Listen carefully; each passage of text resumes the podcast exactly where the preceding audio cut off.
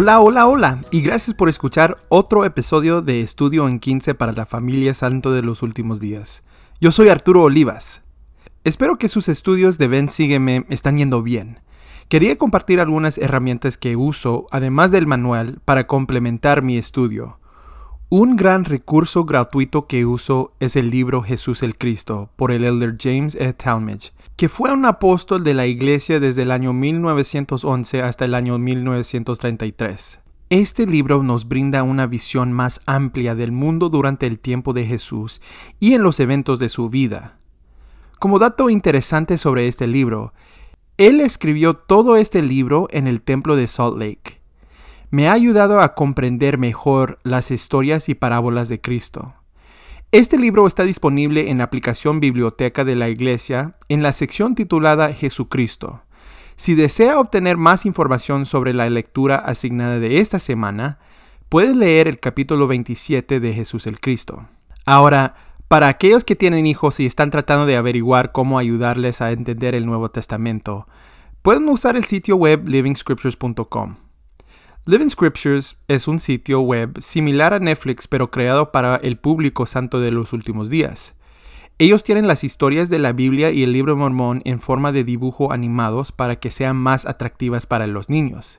Y, lo más importante, están traducidos en español. También tienen otras películas apropiadas para que la familia las vea los domingos para la noche de hogar o para ayudarles con sus lecciones de la iglesia.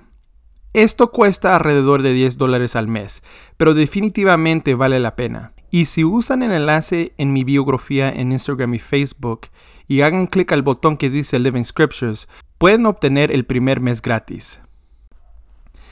Mientras estaba en mi misión en la ciudad de Nueva York, estaba enseñando a una familia que estaba progresando al bautismo sin problemas. Amaban el Evangelio y el barrio. Toda la familia tenía una fecha bautismal. Un día, mientras enseñábamos una lección que habíamos preparado para ellos, el esposo nos detuvo y preguntó, ¿Tu iglesia permite el divorcio? Abrió la Biblia a capítulo 19 de Mateo y nos leyó lo que Cristo dijo sobre el divorcio. Le hice saber que el plan del Señor para las familias es que son eternas, pero que desafortunadamente ciertas situaciones exigían el divorcio de una pareja casada. Se molestó y dijo que nuestra iglesia no era la verdadera y salió de la habitación. Mi corazón se hundió. Todo iba muy bien para esta familia. Lo que no sabíamos en ese momento y lo que descubriríamos más tarde es que el esposo le había sido infiel a su esposa. Y ella lo descubrió y le dijo que quería terminar el matrimonio. Cada vez que leo Mateo 19, me recuerda de esa experiencia. Ojalá hubiera sabido entonces lo que aprendí esta semana de este capítulo. La verdad es que el esposo ya sabía la respuesta a la pregunta que nos hacía ese día. No estaba pidiendo para entender y aprender. Él estaba pidiendo para atraparnos, tal vez incluso para usarnos para justificar su mala decisión. Muchas personas usan este capítulo para tratar de explicar lo que el Señor piensa sobre el divorcio, pero en realidad la enseñanza del Señor aquí está fragmentada e incompleta debido a que estos fariseos no pedían para entender o aprender. En el libro del apóstol Elder James E. Talmage, Jesús el Cristo, aprendemos más sobre los antecedentes de esta historia. De las cuestiones del día más fogosamente disputadas entre las dos grandes escuelas rivales judías, no había otra que sobrepujara el divorcio. Una escuela judía sostenía que un hombre tenía el derecho de divorciar a su esposa por cualquier causa que quisiera nombrar, aun cuando no fuese sino por más motivo que ya había cesado de amarla, o había visto otra que le gustaba mejor, o que no le había preparado una comida a su gusto. La otra escuela por el contrario, afirmaba que el divorcio se podía expedir solamente por el crimen de adulterio y ofensas contra la castidad. Si hubiera sido posible conseguir que Jesús se declarase a favor de cualquiera de las dos escuelas, habría traído sobre sí la hostilidad de la otra, de manera que parecía una oportunidad muy favorable para comprometerlo. Como el esposo de la familia a la que enseñé en la misión, Estos fariseos intentaban atrapar a Jesús, pero en lugar de caer en la trampa de elegir un lado entre las dos escuelas, Él les enseñó acerca de la ley superior del matrimonio.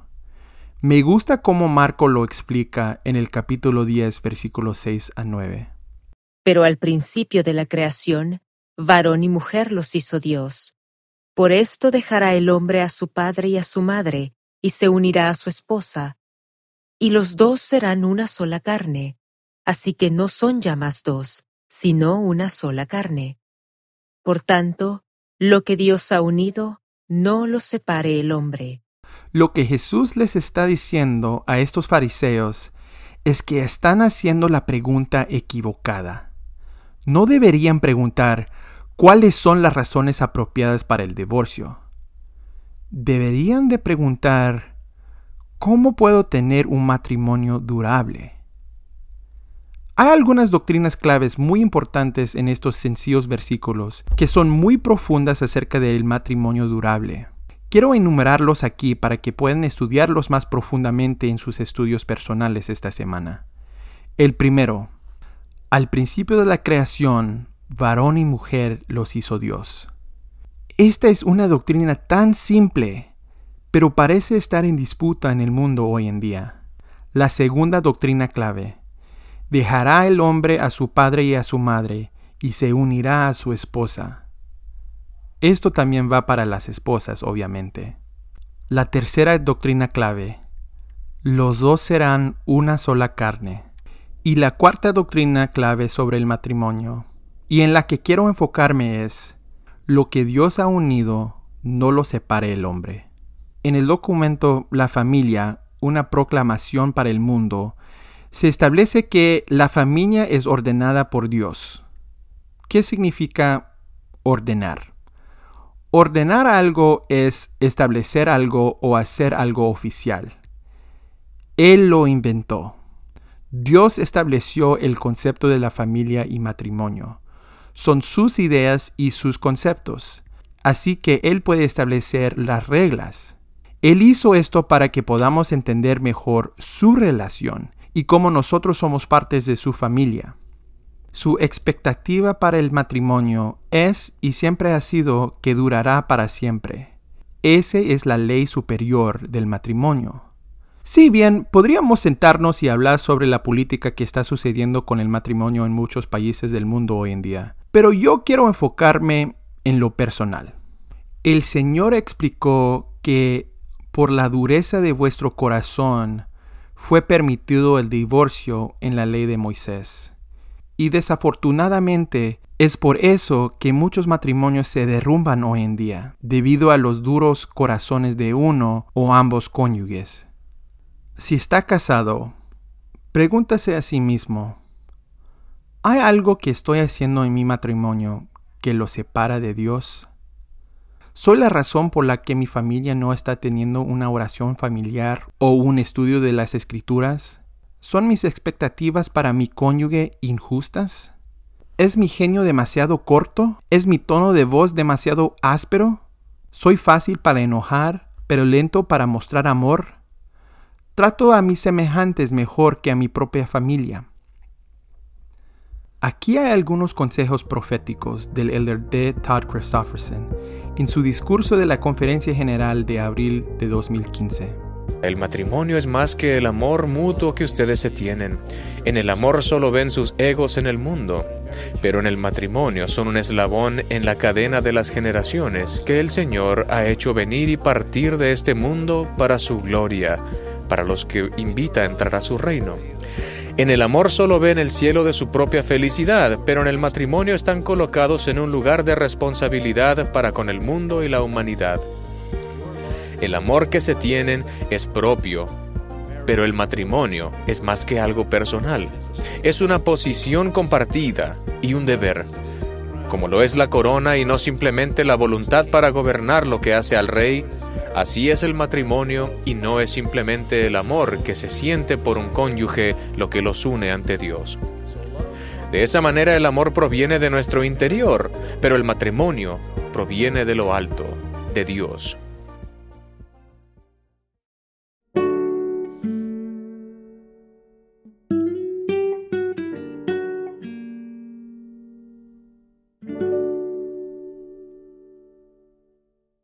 He tomado la mayor parte del episodio hablando sobre el matrimonio y el divorcio, por buena razón.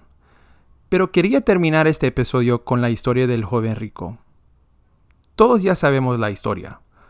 Un joven que de alguna manera adquirió riquezas y siguió los mandamientos desde su juventud, le hizo una pregunta al Señor que nosotros también deberíamos hacernos todos los días. El joven le dijo, ¿Qué más me falta? Me encanta cómo dice Marcos que respondió Jesús. Entonces Jesús, mirándole, le amó y le dijo, Una cosa te falta.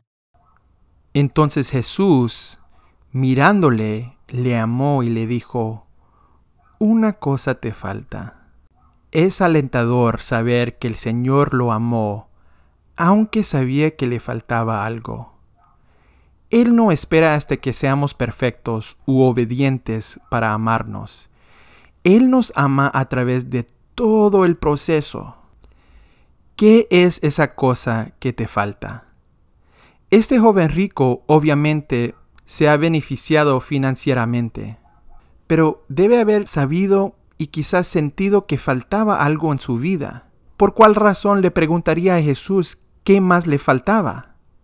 Él no estaba tratando de atrapar a Jesús como los fariseos. Era un buscador honesto, pero estaba cegado por las cosas mundanas. Para él eran sus riquezas. Para nosotros podría ser algo diferente lo que nos ciega. Un buen discurso para ayudarles en sus estudios sobre esta historia es del elder Larry R. Lawrence del Quórum de los 70 en su discurso de octubre de 2015 titulada ¿Qué más me falta? Pondré el enlace a este discurso en las notas del episodio, pero él nos da un buen ejercicio para hacer esta noche en nuestras oraciones. Me gustaría sugerirles que en breve realicen un ejercicio espiritual, tal vez incluso esta misma noche al hacer sus oraciones. Con humildad, pregunten al Señor lo siguiente. ¿Qué es lo que me está impidiendo progresar? En otras palabras, ¿qué más me falta? Luego esperen en silencio una respuesta. Si son sinceros, la respuesta pronto será clara. Será revelación dirigida solo a ustedes. Quizás el Espíritu les indique que deben perdonar a alguien.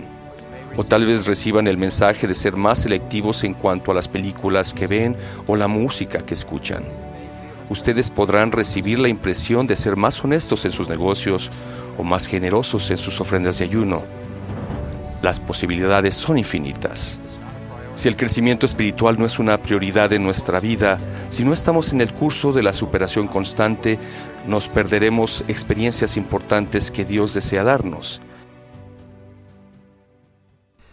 Sea lo que sea lo que nos falta, asegúrense de que va a ser difícil a corregir. Las escrituras nunca dicen que este joven rico no hace lo que el Señor le dijo que hiciera. Solo dicen que, entristecido por esta palabra, se fue triste, porque tenía muchas posesiones. No hay duda que el cambio llevará a la incomodidad, el dolor y tal vez incluso la vergüenza. Pero recuerda cuál es la recompensa. Y respondiendo Jesús dijo, de cierto os digo que no hay ninguno que haya dejado casa, o hermanos o hermanas, o padre o madre, o esposa, o hijos o tierras por causa de mí y del Evangelio, que no reciba cien veces más ahora en este tiempo, casas y hermanos y hermanas, y madres e hijos, y heredades en medio de persecuciones, y en el mundo venidero, la vida eterna. Gracias por escuchar Estudio On 15. Este episodio ha sido escrito, producido y presentado por Arturo Olivas con la ayuda de Jesús Olivas. Nuestra música se llama Happy Whistle por scottholmesmusic.com. Nos puedes seguir en Instagram, Facebook y Twitter en la página Estudio On 15. Este podcast está disponible en Apple Podcasts, Google Podcasts, Spotify y Anchor. Salimos con un episodio cada lunes. Si les gustó, por favor suscríbanse y escribe una reseña en Apple Podcasts. También les invito a compartir este episodio con sus amigos y en las redes sociales. Gracias por escuchar.